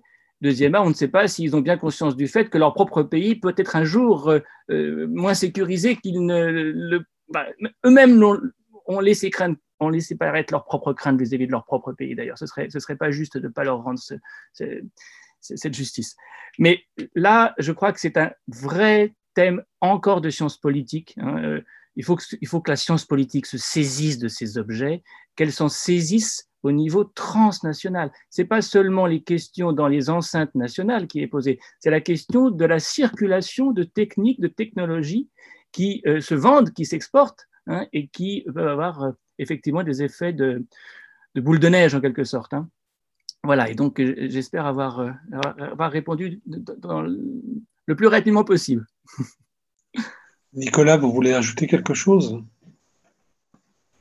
Est-ce que vous voulez que je donne lecture des autres questions du coup euh, qui bah, sont dans le Q&A? je, pense qu'en effet, euh, la, question euh, qui, qui, apparaît à, deux reprises sur les entreprises me, me, paraît intéressante. Donc, je, en gros, c'est la, question qui vous est, qui vous est posée, c'est de, de savoir quelles sont les entreprises réellement expertes dans les utilisations de données de masse notamment à travers les connexions entre fichiers. Euh, et en gros, euh, oui, qui, qui, quels sont Est-ce que c'est des opérateurs de télécom ou est-ce que c'est d'autres et, et, qui, quelles entreprises exactement ont accès à ces bases de données? Est-ce qu'il y a des est-ce que les entreprises privées y ont, accès il y, a des, il y, a des, conditions, des coûts, etc. Donc, si, Et puis, il y a autre question de Jean-Louis euh, Lavergne sur euh, qu'est-ce qu'il y a véritablement euh, dans ces bases? Et là, je crois que pour ces deux questions, c'est plutôt Nicolas qui, qui, qui a vocation à répondre, s'il en est d'accord. Oui, oui, oui, tout à fait. Je, vous rejoins après un problème de connexion. Je ne sais pas si il a été remarqué ou pas. Euh, Quasiment pas. ils y, ont accès et, comment? Euh, Les entreprises ont, accès aux services d'identification, en fait. Euh, à partir du moment où vous sollicitez, vous, client, une entreprise, elle fait ce qu'elle appelle le e-KYC, c'est-à-dire le Electronic Know Your Customer. Euh, vous donnez votre numéro ADAR, vous donnez vos empreintes digitales, euh, votre iris, et euh, elle interroge la base de données centrale qui répond oui ou non, c'est bien lui. Donc c'est à la fois un accès très ouvert, tarifé à présent modérément, hein, l'État prélève une petite dîme là-dessus, et un accès restreint, on va dire binaire, oui ou non, c'est bien lui ou c'est pas lui. Donc ça, c'est l'accès euh, officiel, euh, euh, avec éventuellement différents intermédiaires. Voilà. ensuite, il y a les accès officieux, dont j'ai dit quelques mots tout à l'heure, qui sont illégaux, qui, permettent de, saisir des, données au passage, mais tout ceci, bien sûr, est parfaitement illégal. Voilà. Pour cette question. Alors, quelle était l'autre question? J'ai raté. Quelles sont les données? C'est quoi le contenu utilisable dans, dans la base de Hadar Et, qu'est-ce qu'on collecte comme information?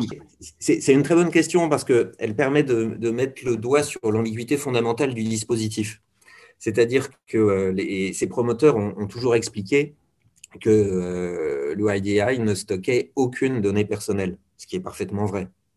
Euh, en revanche, avec ces identifiants euh, universels, on va dire, on peut faire le rapprochement, le rapprochement entre euh, toutes sortes de données. On peut décloisonner les silos à l'envie. Et donc, potentiellement, avec ADAR, on peut avoir des données extrêmement personnelles sur les personnes mises, mises en relation les, unes avec les autres.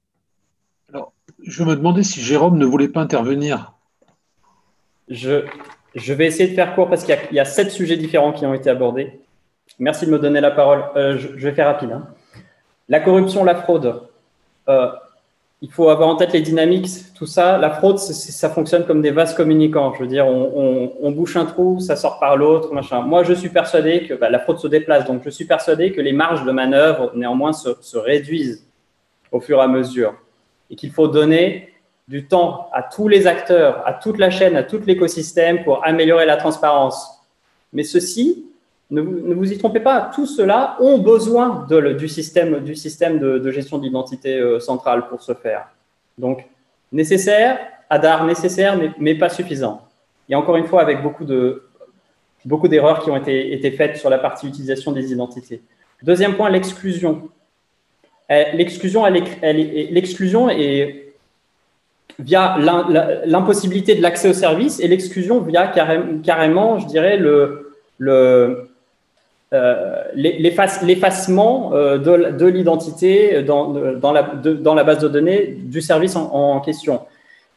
Pour moi, ce problème, il est, transitionnel, très clairement. Il, le, seeding, le processus de seeding, c'est-à-dire le fait de lier l'identifiant créé par Radar avec les bases de données des fournisseurs de services, il a été complètement bâclé. Alors, je ne vais pas mâcher mes mots, ça a été du grand n'importe quoi. L'UIDI a dû euh, rétropédaler à à de nombreuses fois sur ce sujet-là. Voilà, trop vite, trop loin. Euh, voilà, on n'a pas assez bien pensé les choses. ils n'ont pas assez bien, en l'occurrence, pensé les choses sur le, sur le seeding. L'exclusion, ça, ça dénote le, manque d'encadrement de l'UIDI, de la part de l'UIDI, des fournisseurs de services. Un manque total d'encadrement. On a, ouvert trop l'accès aux services offerts par, par Radar sans expliquer aux fournisseurs de services, sans, sans mettre assez de garde-fous et, sans bien leur expliquer que quand ils conçoivent eux-mêmes leurs services, quand ils conceptualisent ces services-là, il faut prévoir des circuits d'exception. Voilà, ça c'est. Mais pour moi, encore une fois, ça c'est du, transit transitionnel. Hein. c'est du problème, euh, du problème qui va se résorber euh, au cours du temps. Contrairement, et j'en viens au troisième point, contrairement donc euh, au sujet de, de, la surveillance. Pour moi, la surveillance d'État, je ne dis pas que ça n'est pas un sujet en Inde, mais pour moi, elle va être indirecte. Vous avez peut-être entendu parler, encore la semaine dernière, de, de l'État. Il y a eu des révélations comme l'État américain achèterait en masse des données euh, à des data brokers euh, pour pouvoir assurer la sécurité de son personnel à l'étranger. Voilà, l'État américain a acheté des données à des acteurs privés, des data brokers. Voilà.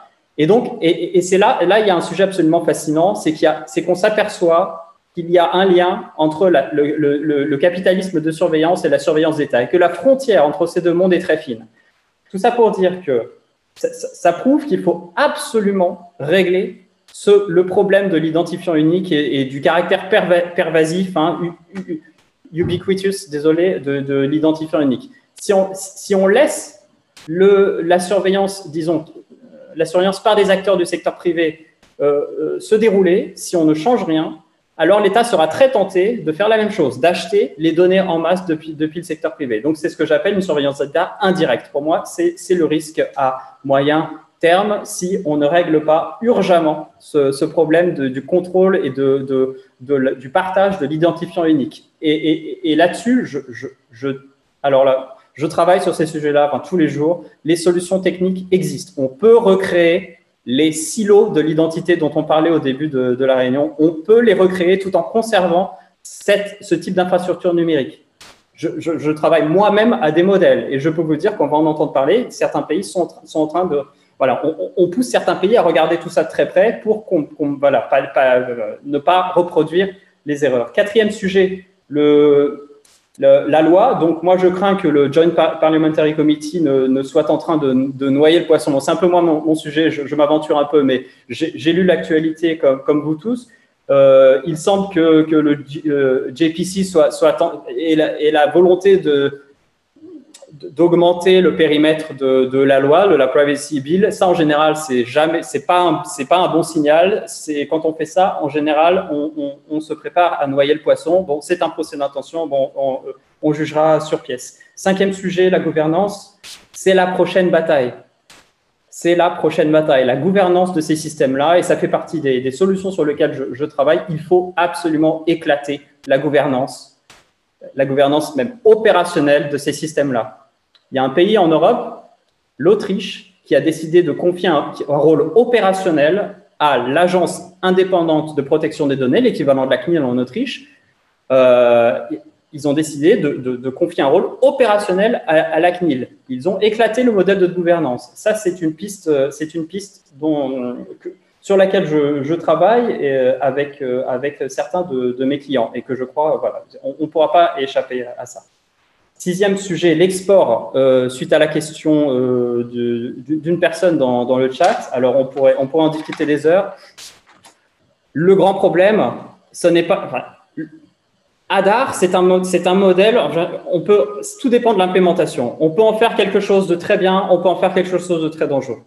Le problème, c'est que ça, dépend de choix technologiques, ça dépend, ça dépend d'analyse, et ça, les pays en général qui sont intéressés par ce type d'infrastructure numérique ne disposent bien évidemment pas de cette capacité-là. Donc, tout dépend de la manière dont on accompagne ces pays-là, d'une part, et des lignes rouges qu'on va tracer. Malheureusement, les choses changent, mais les lignes rouges tardent à apparaître. Les choses changent, il y a une dynamique positive, hein. enfin, c'est mon monde.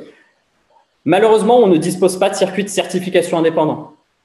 Ça, c'est un sujet aussi euh, dont il va falloir parler. Hein. La certification indépendante de ce type de système pour amener vraiment toute la, toute la transparence. Voilà, donc l'export, c'est un sujet fascinant. Moi, moi, je dis oui, pourquoi pas. Et puis en plus, ça, crée des occasions de faire des échanges sud-sud. Enfin, je veux dire, j'imagine que c'est des choses très positives qu'on aimerait voir plus souvent. Mais attention, attention à l'accompagnement. Si bien sûr un pays fait du copier-coller d'Adar, un pays, un pays moyen, euh, faible, moyen euh, revenu fait du copier-coller d'Adar, on, on court à la catastrophe. Enfin, je veux dire, dans le sens où on va évidemment reproduire les erreurs. Euh, septième sujet, l'accès, l'accès aux, données. Il se fait selon, plusieurs niveaux, hein, mais globalement, le commentaire, c'est qu'encore une fois, UIDI a, été, a fait un modèle trop ouvert et trop permissif, ce qui fait que tout un chacun peut avoir accès aux, services qui, vont, partager effectivement des données personnelles depuis le, système central il y, a, plusieurs niveaux d'accès. Il y a l'authentification binaire. Euh, je suis fournisseur de service, j'envoie des données au central. Le central me dit oui, ou non. Ça, c'est relativement bénin en termes de, respect de la vie privée parce que la, réponse est binaire. Voilà. Par contre, il y a des services KYC. Hein, je, je, euh, suite à une authentification binaire, je demande au central de me partager des, données. Et là, le, modèle est, trop ouvert. Et enfin, huitième et dernier point, qu'y a-t-il euh, dans la base?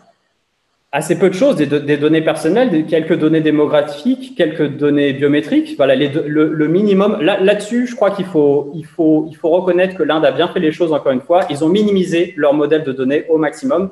Ce système-là n'a pas vocation de faire du fonctionnel. Il, rend service au programme, au, système fonctionnel. Donc, il n'y a aucune raison à stocker plus de données que quelques démographiques, euh, les biométriques bien, évidemment, et des données de transaction. J'en ai parlé avant, hein, avec une période de rétention, idéalement la plus courte euh, qui soit. Euh, voilà, et j'en profite vraiment pour, faire juste un, point de conclusion parce que je suis pas sûr de, retrouver la parole après. Je, moi, vous, le, ressentez, moi je suis bien évidemment optimiste parce que je travaille à des, à des solutions, donc on n'a pas des solutions techniques, des solutions de, de gouvernance, et, je suis certain que si tout le monde pousse dans la même direction, euh, on va pouvoir mettre en place ces solutions-là et, on va pouvoir encore plus fiabiliser et c'est cette, infrastructure numérique absolument indispensable. Merci beaucoup. Merci beaucoup pour ces compléments extrêmement. J'avais éventuellement une. Oui, oui. François. Encore possible, je ne sais pas si. Si, allez-y, allez-y. La petite remarque, c'est qu'effectivement, le, le, Hadar est peut-être un, un, faux procès, c'est-à-dire que au fond, on le voit notamment en lisant le livre de Shachana Zuboff, hein, qui est remarquable. Et moi, j'ai côtoyé par hasard le, probablement le type qui est le plus grand patron d'un de, de, système de base de données de santé, controversé d'ailleurs, euh, qui n'est pas censé du même côté de la barrière que Shoshana Zuboff, qui m'a regardé et qui m'a dit tout ce qu'elle dit est exact. Euh, et il m'a dit simplement, vous devez vous, habituer, puisque vous nous avez déjà donné toutes vos autres données, euh, vous nous donnerez aussi vos données de santé et ça ne vous gênera pas plus. Donc, euh, c'était tout à fait impressionnant. Euh, je pense qu'actuellement, on peut reconstituer l'identité de quelqu'un, trouver l'identité de quelqu'un à partir d'un très petit nombre de points de données, qui ne sont pas forcément celles qui sont les plus étroitement attachées au numéro d'identification. Donc, je crois qu'il va falloir regarder beaucoup plus en Inde, c'est l'usage que font les plateformes. il y a les plateformes étrangères, on en a parlé, et il y a un retour des Américains après la phase de, souveraineté euh, digitale, disons, euh, probablement parce que Narendra Modi et ses collègues ont eu peur de la Chine euh, et qu'ils ont compris que c'était difficile de vivre, comme dit Christophe, dans l'entre-deux, qu'il allait falloir choisir. donc ça, c'est un élément. et puis, en effet, le contrôle des données et pas seulement de, de. La question, elle pose sur l'inclusivité ou l'exclusivité, disons, du numéro d'identification.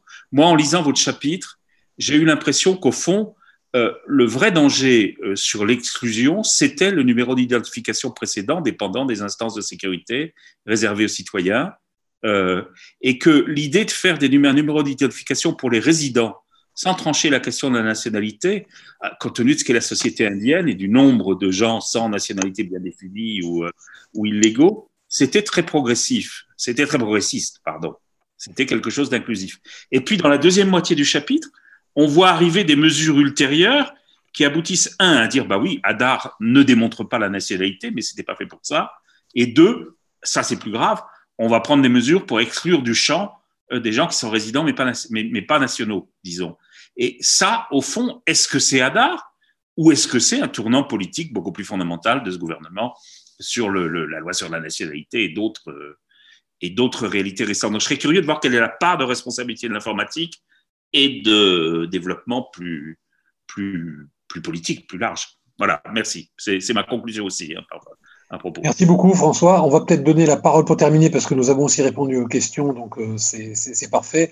À, Christophe et, Nicolas, s'il est à peu près encore en ligne. Et, puis je crois qu'on s'arrêtera là pour, pour ce soir. Christophe?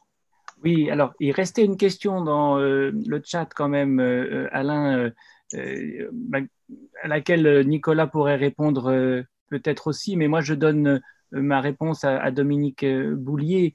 Les, entreprises qui, c'est la question qu'il pose, hein, qui sont devenues expertes dans l'utilisation des données, elles sont effectivement d'abord du côté des opérateurs de télécom, en tout cas c'est l'un des grands bénéficiaires, et c'est pour ça qu'on a fait une entorse à la loi pour lui permettre de les utiliser. Les banques aussi peuvent être euh, incriminées. Et puis, il y a euh, ce que Jérôme appelle les data brokers, c'est-à-dire que, euh, qui peuvent être d'ailleurs de la même mouvance, mais qui peuvent aussi être des opérateurs séparés, distincts.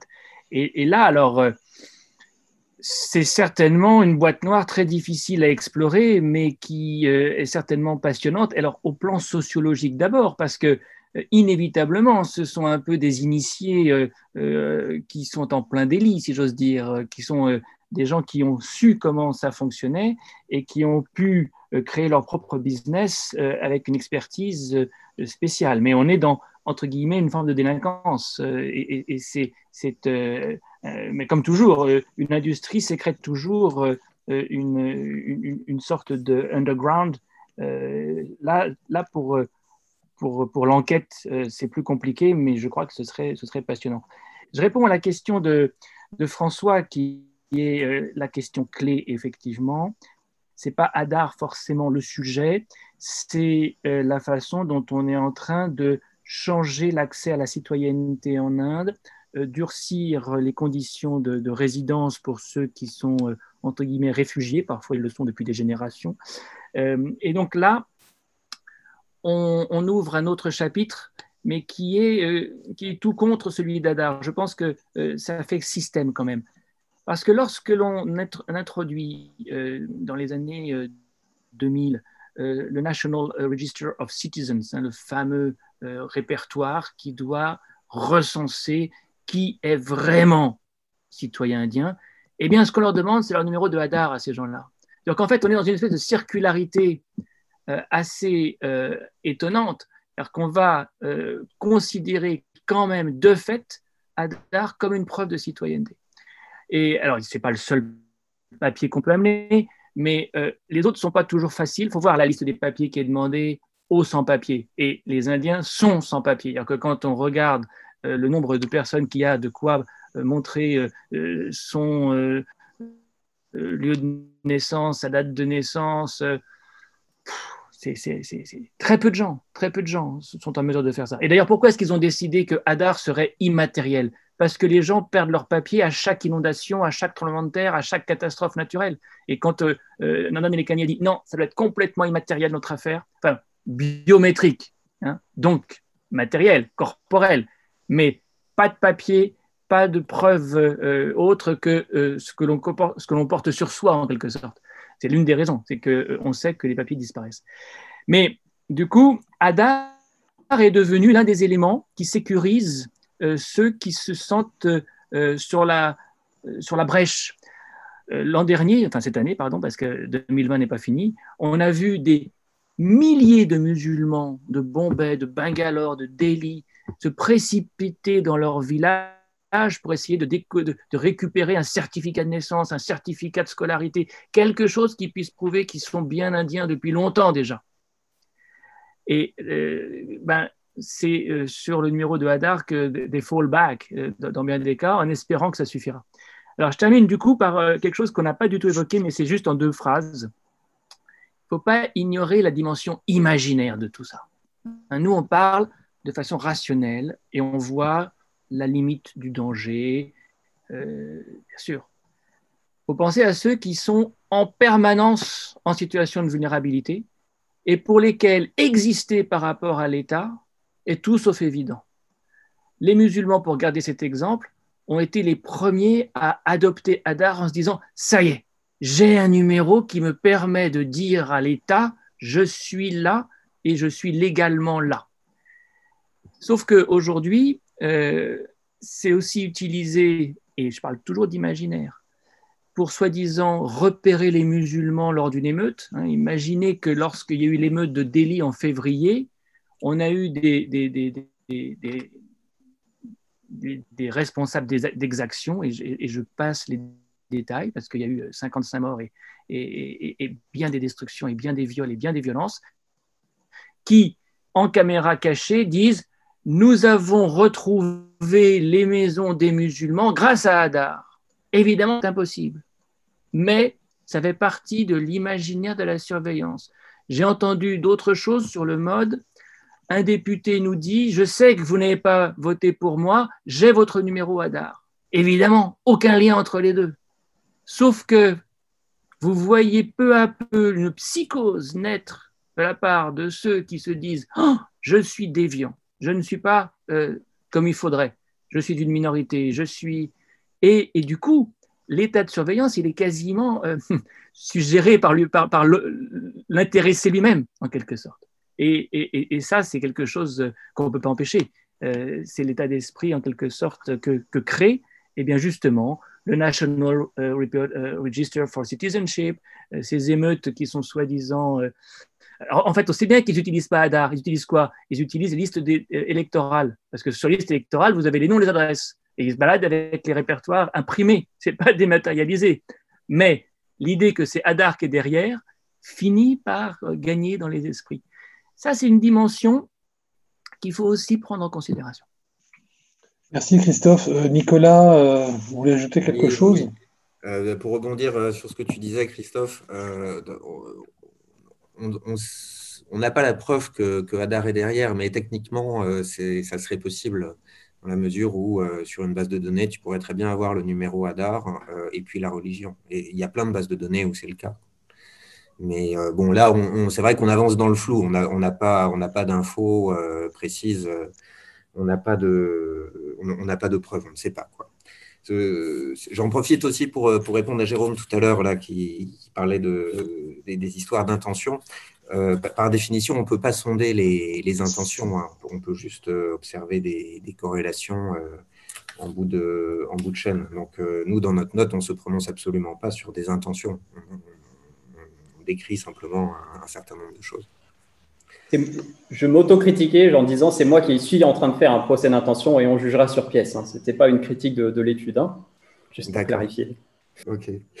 Ensuite, euh, pour répondre euh, par ordre d'entrée en scène, euh, d'abord à Marielle de Beauce, effectivement, il y a un certain nombre d'acteurs para-étatiques qui, ont promu euh, Adar en Inde, euh, qui à présent le promeuvent euh, en Afrique ou qui essayent de le faire. Donc, para-étatique, c'est plutôt du côté de l'entreprise privée et qui, ont, qui sont intervenus, par exemple, du côté de l'UIDAI. Donc, ce, qui est moteur, je pense, ce n'est pas tant l'État indien que des entreprises privées. ensuite, pour répondre à Dominique Boulier, qui sont les, entreprises qui ont les données? Pour compléter ce que tu disais, Christophe, je pense qu'il y a toute une chaîne, en fait, euh, qui, est un petit peu connu euh, dans, le, on va dire dans, l'industrie de la donnée. Euh, celle-ci distingue trois niveaux en fait. D'abord les, ce qu'elle appelle les, data controllers, qui, qui sont ceux qui, qui, obtiennent directement les données, donc par exemple les opérateurs téléphoniques. Ensuite, il y a une deuxième strate qui sont les data processors, qui utilisent ces données typiquement, on va dire, euh, ceux qui font de la publicité ciblée en ligne. Et puis, il y a euh, la, troisième strate euh, qui, qui utilise toutes sortes de, bases de données venant d'horizons complètement différents en les regroupant. et donc, ce sont les, assurances, les, agences qui font du, du, crédit ou qui font du credit referencing, euh, qui recoupent tout ce qui passe, euh, tout ce qu'elles peuvent obtenir. Et donc pour elles, ce type d'identifiant fondateur est, absolument génial. et puis les data brokers, dont le métier est simplement de l'achat et de la revente de données. Et ces données n'ayant une valeur commerciale que si elles sont recoupables, donc si elles ont un identifiant partageable. Enfin, comme, le disait François, on peut facilement, euh, statistiquement, arriver à identifier des personnes, même s'il n'y a pas un identifiant unique. Euh, mais un identifiant unique facilite quand même beaucoup le travail. Voilà. Euh, s'il y a d'autres questions. Bien, je crois qu'on est arrivé au terme de, de, ce webinaire qui a été, je crois, très très intéressant, portant sur un sujet quand même assez, assez novateur. Hein. Euh, et donc, euh, je remercie évidemment Christophe et, Nicolas pour leur présentation. Je remercie aussi euh, très chaleureusement Jérôme Buchler et François Gaudemont pour les commentaires. Et je remercie bien évidemment les auditeurs qui ont suivi avec beaucoup de patience euh, cette, conversation et aussi euh, ceux qui, nous ont posé des questions. Et j'invite évidemment tous ceux qui sont intéressés, qui n'ont pas encore eu la chance de lire cette étude, à, se reporter à cette étude. Je signale à tout le monde euh, qu'elle est absolument accessible gratuitement sur le, sur le site du, du. Donc, il suffit que vous vous connectiez sur le site et que vous, vous accédiez à cette, à cette étude et vous pourrez la lire en détail et, et même éventuellement euh, revenir vers les auteurs si vous avez des questions complémentaires. Je pense qu'ils se feront un plaisir de vous, de vous répondre. Voilà, bonne soirée et, merci encore à, toutes et à tous. Merci à tous. Merci, Merci, au revoir. Au revoir.